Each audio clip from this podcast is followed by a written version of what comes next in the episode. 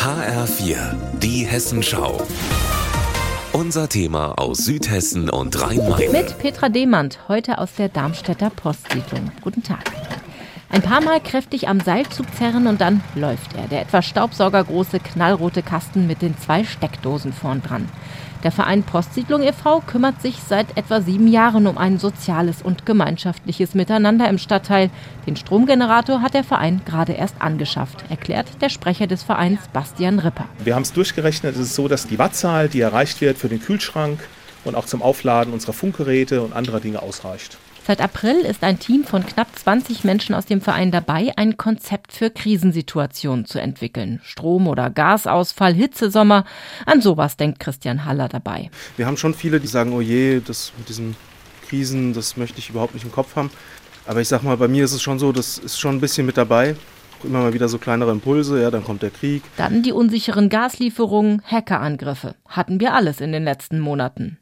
Als Weltuntergangs-, Verschwörungsangstmacher möchten die Leute aus der Postsiedlung aber auf keinen Fall gelten.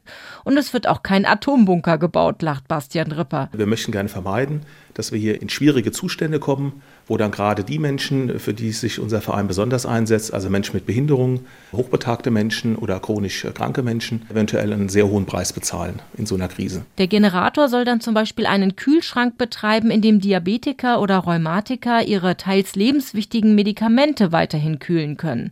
Ein großer Gaskocher samt Gasflaschen steht bereit, in dem Lebensmittel aus den abtauenden Gefrierschränken schnell für die Gesamtheit verkocht werden können. In einem Regal lagert außerdem spezielles Werkzeug. Eine ganze Menge von Lampen, großen Bolzenschneider, der auch elementar ist, gerade wenn es darum geht, irgendwo Dinge zu öffnen. Generell ist einfach vieles vorgedacht. Im Team gibt es zum Beispiel einen Aufzugsmonteur, der im Notfall Leute aus feststeckenden Aufzügen herausholen kann.